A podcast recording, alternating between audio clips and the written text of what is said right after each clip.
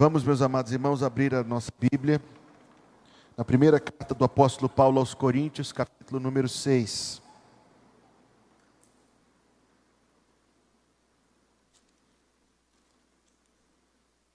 Primeira carta do apóstolo Paulo aos Coríntios, capítulo número 6. Vamos começar a nossa leitura e outros textos que leremos esta noite. Vamos começar no versículo 20. 1 Coríntios 6, versículo 20. Porque fostes comprados, bom preço. Glorificai, pois, a Deus no vosso corpo e no vosso espírito, os quais pertencem a Deus. Veja esse texto. Porque fostes comprados por bom preço Glorificai, pois, a Deus no vosso corpo e no vosso espírito, os quais pertencem a Deus. Que Deus abençoe o nosso entendimento da Sua palavra. Nós estamos, meus amados irmãos, na terceira semana de reflexões aqui nos cultos de quarta-feira sobre o que significa ser servo de Deus. Digo aos irmãos de coração que não era o que nós imaginávamos que esse estudo se prolongaria por tantas semanas, não era mesmo. Na verdade, eu tinha preparado este estudo quinta-feira, dia 30 de junho, mas foi da vontade do Senhor que o estudo se estendesse. Porque, na verdade, como eu disse das outras vezes, quando eu comecei a abrir a Bíblia neste assunto e ver o que ela diz, eu encontrei coisas muito profundas que eu não poderia, seria muito egoísta da minha parte, deixar de dividir com os irmãos. Nossa primeira reflexão teve esse título: De quem você é servo? Porque todo mundo serve algo ou alguém. Algo ou alguém ocupa é, os préstimos da nossa lealdade, a nossa prioridade em termos de tempo, recurso, dedicação, devoção. Algo ou alguém ocupa os nossos interesses. E vemos que isso cria sim, um, como se fosse um, um domínio sobre as nossas vidas. Porque é o que faz a gente dizer sim ou não. É o que faz a gente ir num lugar ou não, é o que faz a gente fazer ou não alguma coisa. É serviço. A ideia de autonomia, a ideia de liberdade é uma ilusão muito enganadora. Todo mundo é servo de algo ou de alguém. Importa saber a quem nós servimos. Então nós refletimos na quarta-feira passada sobre o fato de que Deus ama os seus servos, escolhidos, o texto diz, antes da fundação do mundo. São textos tremendos os que falam do amor e, consequentemente, do zelo que Deus tem para com os seus servos. E colocamos também que o nosso serviço a Deus, ele é tão intenso, se assim você me permite expressar, ele é tão intenso quanto o nosso amor para com o Senhor.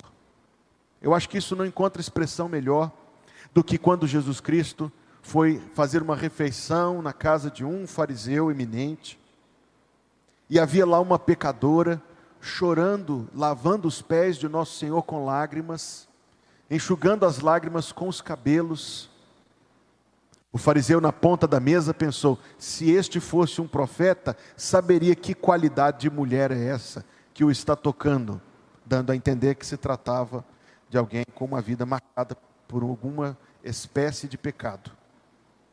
O texto ainda nos diz que Jesus Cristo conheceu o coração daquele homem e fez um raciocínio com ele, aqueles geniais raciocínios de Jesus Cristo, uma parábola linda, para chegar à seguinte conclusão: ela muito ama porque muito foi perdoada. E eu acredito ser válido dizer, no contexto da nossa reflexão, que quanto mais nós temos essa ciência, quanto mais nós nos apropriamos desta verdade bíblica, do grande e profundo amor misericordioso de Deus pelas nossas almas, do amplo perdão que nos foi dado, tanto mais nós amaremos o Senhor, e na medida do amor, nos dedicaremos ao seu serviço. A prova do amor de Deus, e aqui começa a nossa reflexão hoje, a prova do amor de Deus é o preço que Deus pagou para que nós fôssemos seus servos. Deus tinha direito sobre nós por ser o nosso Criador, sim? Deus tem direito sobre nós por ser o nosso Criador. Mas esses direitos aumentam. Esses direitos aumentam na medida em que Deus pagou para que nós fôssemos sua propriedade. É como se Deus duplamente nos tomasse para si, pela criação e pela redenção. O texto que nós lemos fala: Fostes comprados, observe, por bom preço. Glorificai, pois, a Deus no vosso corpo e no vosso espírito, os quais pertencem a Deus. A gente tem que marcar isto. A Bíblia não pode passar incólume de um versículo como este. A gente tem que meter a caneta, o marca-texto, o lápis, o giz de cera, o que você usa aí. O texto diz: o nosso corpo e o nosso espírito, isto é, nosso aspecto material e nosso aspecto imaterial, tudo isto pertence a Deus. É óbvio. Aquilo que você compra é seu, não é? Aquilo que você compra é seu. Daquilo que você compra, você faz o que quer. Talvez alguns irmãos se lembrem de alguns anos atrás, teve uma campanha de marketing muito interessante. Um milionário lá de São Paulo, famoso por ser excêntrico, anunciou que ia enterrar um BMW. Lembram-se disso? Alguém se lembra?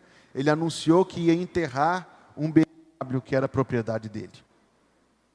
Mostrou um buraco enorme no jardim de casa e o carro, um veículo novinho, importado, daqueles que fazem os olhos de alguns brilharem. E aquilo ocupou a discussão, afinal de contas, as pessoas diziam: é dele, ele tem direito de enterrar o carro, afinal de contas, é dele. Claro que no fim das contas ele não enterrou o carro. O objetivo era uma campanha para doação de órgãos órgãos valem muito mais e estão sendo enterrados todo dia. E a Bíblia não diz nada contra, viu? Só para frisar.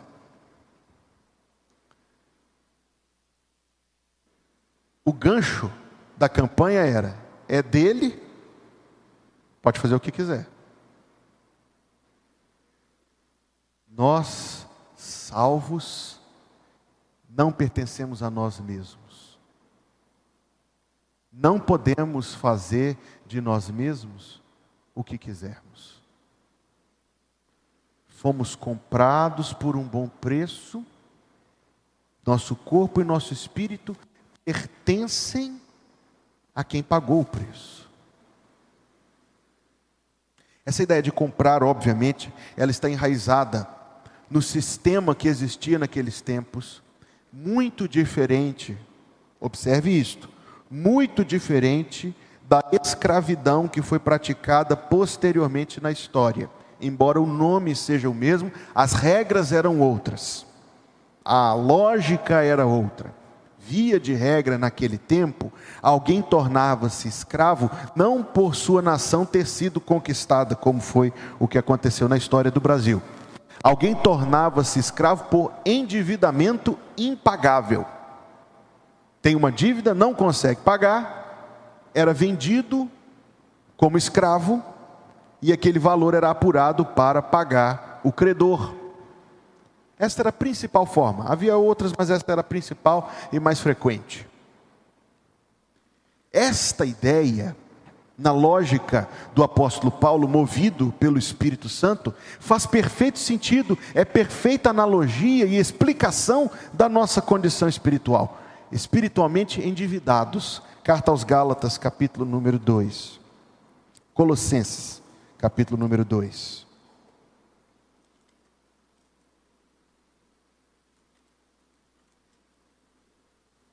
Filipenses, capítulo 2.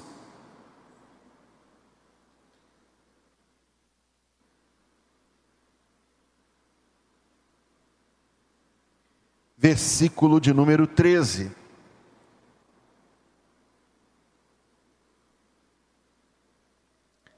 Filip, perdão, meus amados, Colossenses. Colossenses 2:13. Colossenses 2:13. Quando vós estáveis mortos nos pecados e na incircuncisão da vossa carne, Deus vos vivificou juntamente com Ele, Jesus Cristo, perdoando-vos todas as ofensas, havendo riscado a cédula que era contra nós nas suas ordenanças, a qual de alguma maneira nos era contrária, e atirou do meio de nós, cravando-a na cruz, e despojando os principados e potestades, os expôs publicamente e deles triunfou em si mesmo. Paulo está falando de nota promissória, uma dívida impagável de transgressões cometidas, a cédula que era contra nós nas suas ordenanças.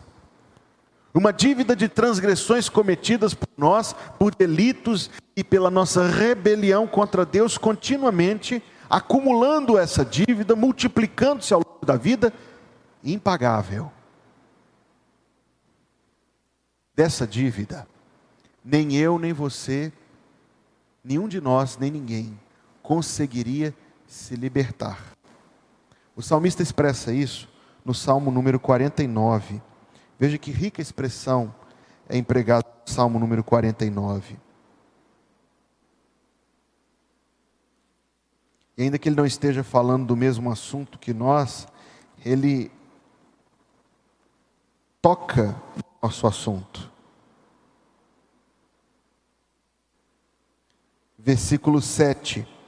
Nenhum deles, está se referindo aos ricos, nenhum deles de modo algum pode remir ao seu irmão ou dar a Deus o resgate dele. O que diz o versículo 8? Pois a redenção da sua alma é caríssima. Pois a redenção da sua alma é caríssima. Alguém já terá dito que nós, de fato, ainda que na nossa experiência de salvação, o Espírito Santo tire dos nossos olhos a cegueira, que nós só vamos realmente apreciar a salvação e o nosso Salvador a, a contento devidamente quando nós chegarmos do outro lado no céu e nós contemplarmos a glória de Jesus Cristo, a nossa indignidade em contraste para com Ele. Se do céu for possível ver o inferno, nós veremos o horror do qual Deus nos poupou. E só então, dizem alguns, só então é que nós vamos realmente entender e que nós vamos sentir a extensão total da gratidão que já deveria haver em nossos corações agora. Há, em alguma medida há, mas imperfeita, nós podemos todos admitir isto. O texto diz: a redenção da sua alma caríssima. Deus toma essa dívida e encrava na cruz. Que é a mesma coisa que Pedro diz na primeira carta, capítulo 1, primeira carta de Pedro, capítulo 1, texto que você já conhece, versículo 18: sabendo que não foi com coisas corruptíveis, como prata ou ouro, que fostes resgatados da vossa vã maneira de viver, que por tradição recebeste dos vossos pais, mas com o precioso sangue de Cristo como de um cordeiro imaculado e incontaminado, não com prata, não com ouro, mas com o precioso sangue de Cristo. Nos tempos do apóstolo Paulo, um homem adentrava a feira e escolhia um servo, mas servos eram caros, não era barato comprar um servo. Li em algum lugar que, proporcional aos nossos reais de hoje, custaria mais de 50 mil reais para você poder adquirir um servo para si. Você teria ah, o, o controle, o domínio, a posse, a propriedade daquela pessoa por todos os anos de vida que lhe restassem. E quanto mais saudável, quanto mais jovem, quanto mais habilidoso fosse um servo, tanto maior o seu valor. Pois muito bem. Paulo certamente inspirou-se nesta experiência que ele viu como corriqueira daqueles tempos para nos ensinar essa doutrina. É uma comparação essa doutrina de que nós somos servos de Deus, porque ela mostra, ela ilustra, ela indica em que posição nós nos encontramos perante Jesus Cristo. Aquele homem lá que não tinha dinheiro para pagar a sua própria dívida. viu a sua vida desabar diante dele. Foi condenado a ser vendido, separado da família. Se tinha alguma coisa, foi vendido o que tinha para saciar a dívida. E por fim, ele se vê vendido ele próprio, à mercê de quem passasse. Se passasse alguém e o comprasse e colocasse para uh, velejar, ele ia velejar. Se colocasse alguém e, e o colocasse para carregar pedra, ele iria carregar pedra. Se passasse alguém com uma alma compassiva, em alguma medida, talvez cuidasse bem, mas se não, e o que ele poderia fazer? Como ele poderia se livrar daquela condição? Nada ele poderia fazer. Nunca ele poderia livrar-se desta condição. Isto Cristo fez por nós. Não com prata, não com ouro, mas com o seu próprio sangue.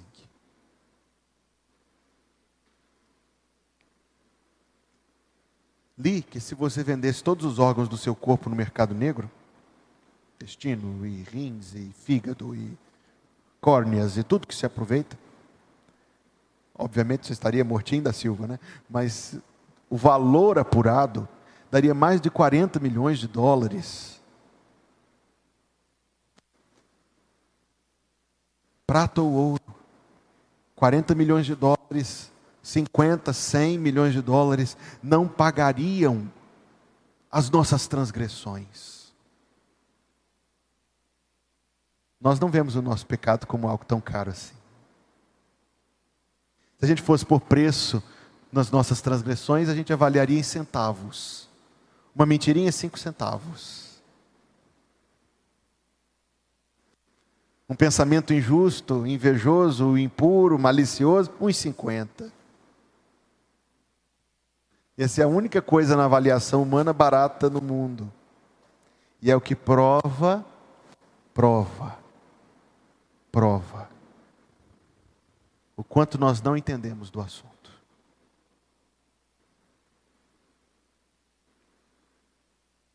Preço de transgressões, sangue precioso de um homem muito acima de qualquer outro, porque ele nunca pecou, nunca pecou.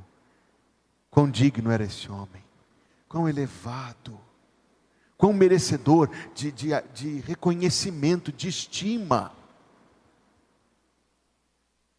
Talvez estas comparações nos ajudem a entender quão vis são os nossos pecados.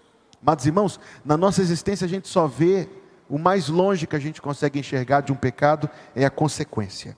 E talvez a gente avalie apenas nessa perspectiva. Sabe qual é o problema disso? É que nós estamos dizendo para Deus: se não houvesse consequência, eu não me arrependeria. Se não tivesse repercussão, se não tivesse barulho, eu faria.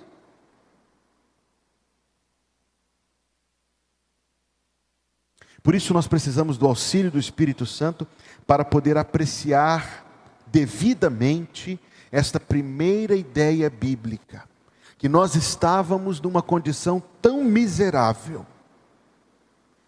sem nenhuma saída ao nosso alcance, e entra no mercado de escravos um Senhor bondoso, de coração cheio de amor, e toma algum interesse por nós, não por méritos, porque nós ofereçamos algo a Ele, porque não oferecemos, mas unicamente, exclusivamente pelo seu coração amoroso, Ele paga o preço, o preço, a sua própria vida, a sua morte tão angustiosa, seu sangue tão precioso. Esta é a primeira coisa que nós precisamos do auxílio do Espírito Santo para devidamente compreender. A segunda coisa é o resultado dela. O texto diz: o vosso corpo e o vosso espírito pertencem a Deus. Posse de Deus, propriedade de Deus, pertença de Deus. Lembra-se do livro dos noivos, o Cântico dos Cânticos de Salomão? A noiva no meu entendimento, sim, uma prefiguração da igreja. E no meu entendimento, o Cântico dos Cânticos não é um livro sobre casamento, é uma profecia da redenção. A noiva suspira e diz: Eu sou do meu amado e ele é meu. Na verdade, o primeiro suspiro é: O meu amado é meu e eu sou dele. O segundo suspiro é: Eu sou do meu amado e ele é meu. E o terceiro consiste somente em: Eu sou do meu amado. Colocando os textos lado a lado, parece que ela vai se entregando mais a ele. Não pensando em correspondência. Não pensando, claro que há reciprocidade, mas não pensando a partir disto. Muito bem.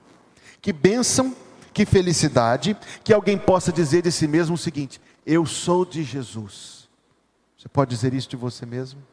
Eu sou de Jesus. Decorre disto que nós não somos de nós mesmos. A consequência de dizer eu sou de Jesus é ter que dizer, como diz o hino do cantor cristão, não sou meu, ó, oh, não sou meu. Bom Jesus, sou todo teu. O que tenho e sou entrego, pois Jesus eu sou todo teu. E entendermos então que nós somos dele e não de nós próprios, tem um efeito muito prático nas nossas vidas. O que eu faço não é o que eu quero fazer, mas o que ele quer que eu faça. Não é assim que um servo não é assim que um servo pertence ao seu senhor? Ninguém foi servo melhor. Ninguém foi servo perfeito, ninguém foi servo que melhor entendeu o conceito, a ideia de servo, do que o próprio Jesus Cristo. Volte ao texto que nós lemos, está lá em Filipenses capítulo 2, que nós lemos mais cedo neste culto. De sorte que haja em vós, versículo 5, o mesmo sentimento, e esta palavra poderia ser traduzida como atitude, como disposição, como entendimento, como compreensão, como abordagem da vida, que haja em vós, em cada um de vocês, a mesma atitude que houve também em Cristo Jesus. Pois veja, o qual, sendo em forma de Deus, não teve por usurpação ser igual a Deus. Esta expressão talvez nos cause alguma indagação. Uma tradução que eu considero adequada diz que ele não teve a sua posição gloriosa algo a que devesse se pegar. Ele não resistiu. Jesus Cristo não resistiu à ordem de Deus o Pai quando determinou que Deus o Filho viesse ao mundo para se humilhar e para sofrer e para morrer. Deus o Filho não resistiu. Ele não se apegou, ele não se aferrou, ele não usurpou a sua igualdade com o Pai mas fez a si mesmo de nenhuma reputação, tomando a forma de servo, fazendo-se semelhante aos homens, e achado na forma de servo, humilhou-se a si mesmo, sendo obediente e morte de cruz. Se nós somos servos, e a Bíblia diz que nós somos, se nós somos a propriedade de Jesus Cristo, é porque nossa vida inteira está em sujeição a Ele. Assim como Ele foi sujeito a Deus o Pai, se submeteu, se sujeitou a Deus o Pai enquanto estava neste mundo, assim devemos nós nos sujeitar a Jesus Cristo. Um versículo para você guardar na sua memória e no seu coração esta noite. Romanos 15, versículo 3: Porque Cristo também não agradou a si mesmo Cristo também não agradou a si mesmo. Este versículo tem martelado na minha consciência. Desde as semanas atrás, quando eu preparei este estudo. Porque se o meu Senhor, a mim muito superior, muito mais digno do que eu, o proprietário do meu corpo e do meu espírito, não fez nada para se agradar, com que direito eu faço sequer uma coisa para me agradar? Entende? Ele é o Senhor, o Filho de Deus. A adoração dos anjos é para Ele. Todo este imenso universo foi feito para Ele. Está escrito na carta aos Colossenses: tudo foi feito por Ele e para Ele. Deus o Pai, no desejo de honrar Deus o Filho, presenteou-o com o universo inteiro. Ele que nunca pecou, Ele santo, Santíssimo Jesus Cristo, homem perfeito, mas Ele nunca fez nada para agradar a si mesmo. E eu leio este texto consternado, preocupado com quanta coisa eu tenho feito somente para me agradar.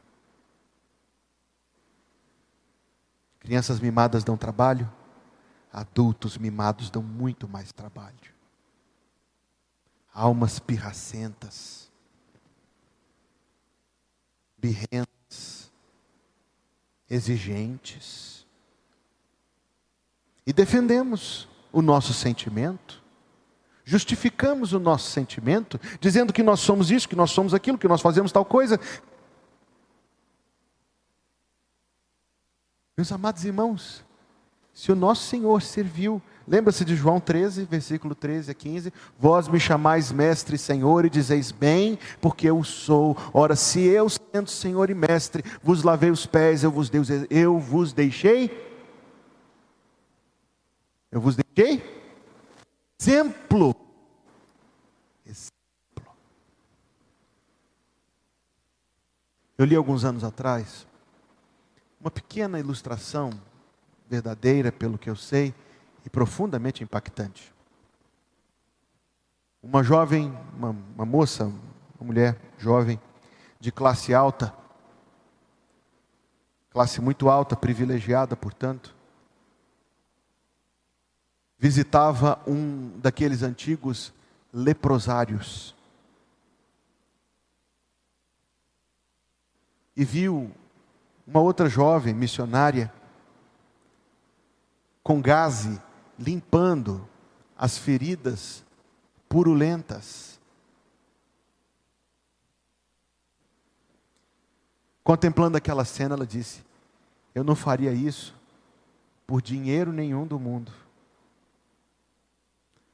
A missionária depois revelou-se, estava de costas e virou-se, era uma amiga, tinham crescido juntas. Uma vivendo a vida de luxo, a outra dedicando-se ao chamado que recebeu do Senhor. E a frase foi: Eu não faria isso por dinheiro nenhum do mundo. E a resposta foi: Eu também não. Eu também não. Meus amados irmãos, se o Senhor, que se humilhou a si mesmo, se fez em forma de servo, não, o texto que eu uso diz, não fez a si mesmo de nenhuma reputação. Ah, mas quanto a reputação está lá em cima na nossa prioridade. Se falam mal de nós, se pensam mal de nós, se nos distratam, ah, vai ver o lado ruim de mim. Mas ele, muito mais digno do que nós, fez a si mesmo de nenhuma reputação. Cristo não se importava que o chamassem de Beuzebu. Cristo não se importou em nenhum momento. Ele disse: O filho do homem, Marcos 10, 45, o filho do homem não veio para ser servido, mas para servir e dar a sua vida em favor de muitos. E quantos invertem o versículo e dizem: Eu não vim para servir, mas para ser servido e para receber o serviço de muitos.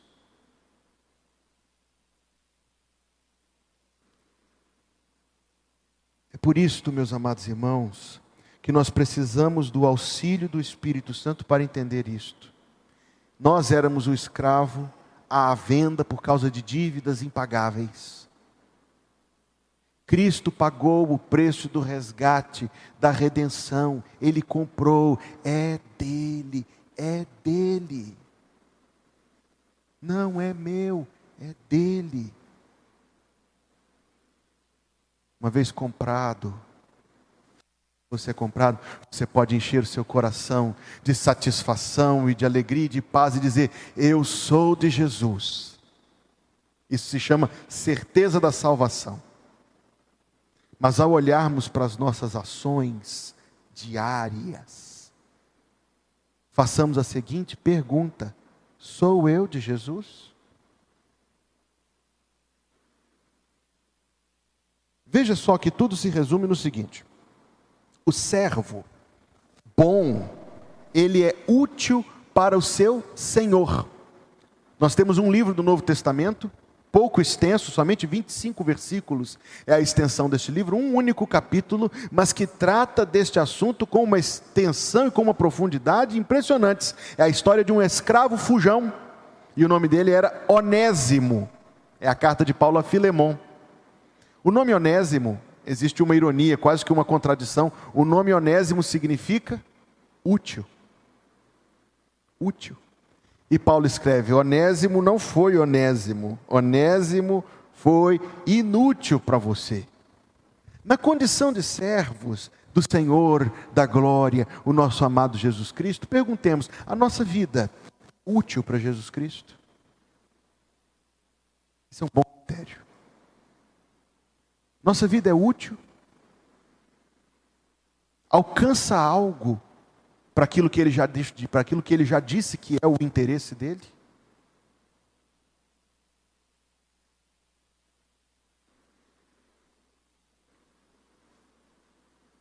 Porque a doutrina nos aponta viver uma vida de sujeição e de submissão.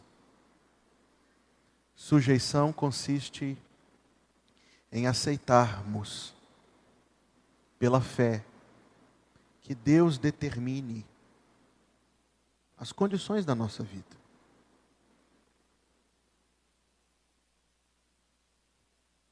Não é nenhuma doença que vai nos apavorar. Não é o fato de que nós vivemos uma vida da classe social esta ou aquela e queríamos ter mais. Sempre, sempre precisa ter mais, não é verdade? Eu li um tempo atrás que Rockefeller, Rockefeller foi o homem mais rico do mundo do seu tempo. Se ele fosse vivo hoje, ele seria mais rico do que a maioria das nações do mundo. Foi riquíssimo. E perguntaram a Rockefeller quanto um homem precisa para se sentir assim realizado quanto é necessário para se sentir feliz, bem-sucedido. E ele disse: sempre um pouco mais. É um alvo fugidio. Você está tentando alcançar e quando põe a mão ele escapa de você um pouco mais para frente. Nossa condição de vida será uma condição de satisfação porque está escrito na carta aos Hebreus: contentai-vos. Você se lembra desse texto, Hebreus 13, versículo 5? Contentai-vos com o que tendes. Paulo vai mais longe. Tendo o que vestir e o que comer, estejamos com isso contentes.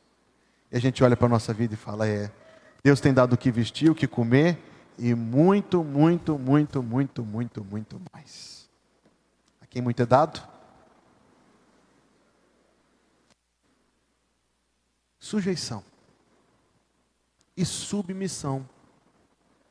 A submissão é nós deixarmos, não deixarmos, nós não resistirmos, nós nos tornarmos servos úteis, agradáveis a Deus. Servos que executam a vontade, servos que acrescentam aos interesses de Deus. Há mais um versículo que eu quero citar para a gente terminar a nossa reflexão esta noite. 1 Coríntios 11, versículo 1. As palavras em si são poucas, mas depois a gente se lembra quem escreveu. Sede meus imitadores, como também eu de Cristo. 1 Coríntios 11, versículo 1. Sede meus imitadores, como também eu de Cristo. Quem escreveu? lembre-se quem era esse cara que escreveu isso. Lembre-se quantas viagens ele fez a pé. Lembre-se a vida de pobreza. Lembre-se às vezes que ele foi preso, torturado, apedrejado, espancado, ofendido, perseguido. Lembre-se o preço que ele pagou.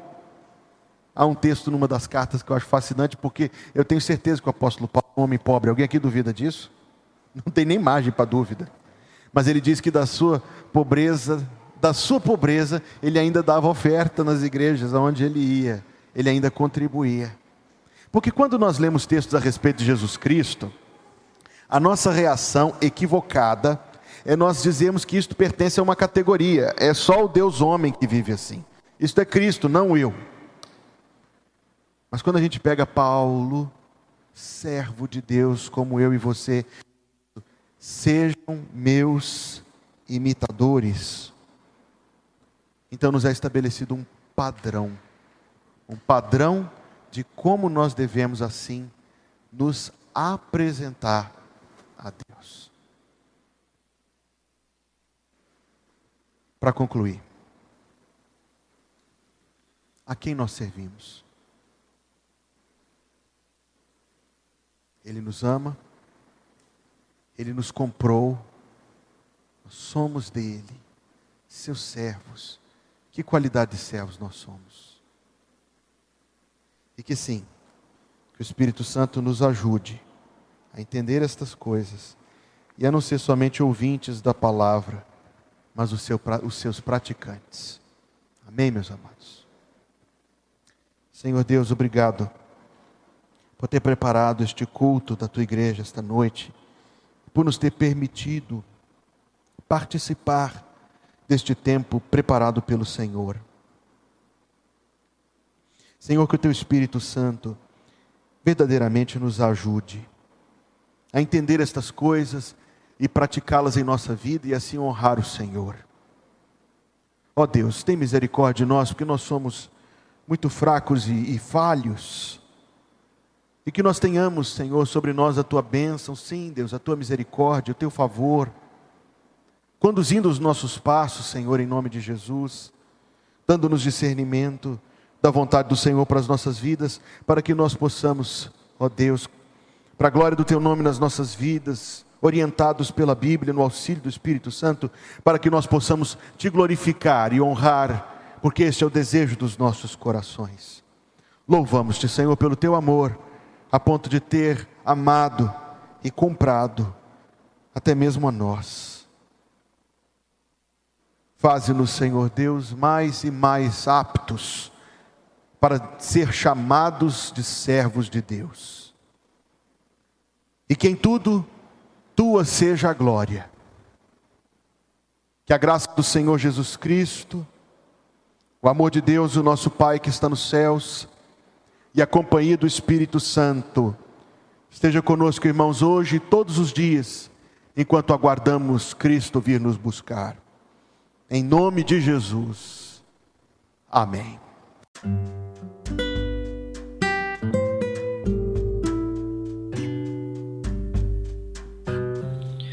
Obrigada por estar conosco. Volte sempre. A Igreja Batista Plenitude tem sempre uma mensagem de Deus para você.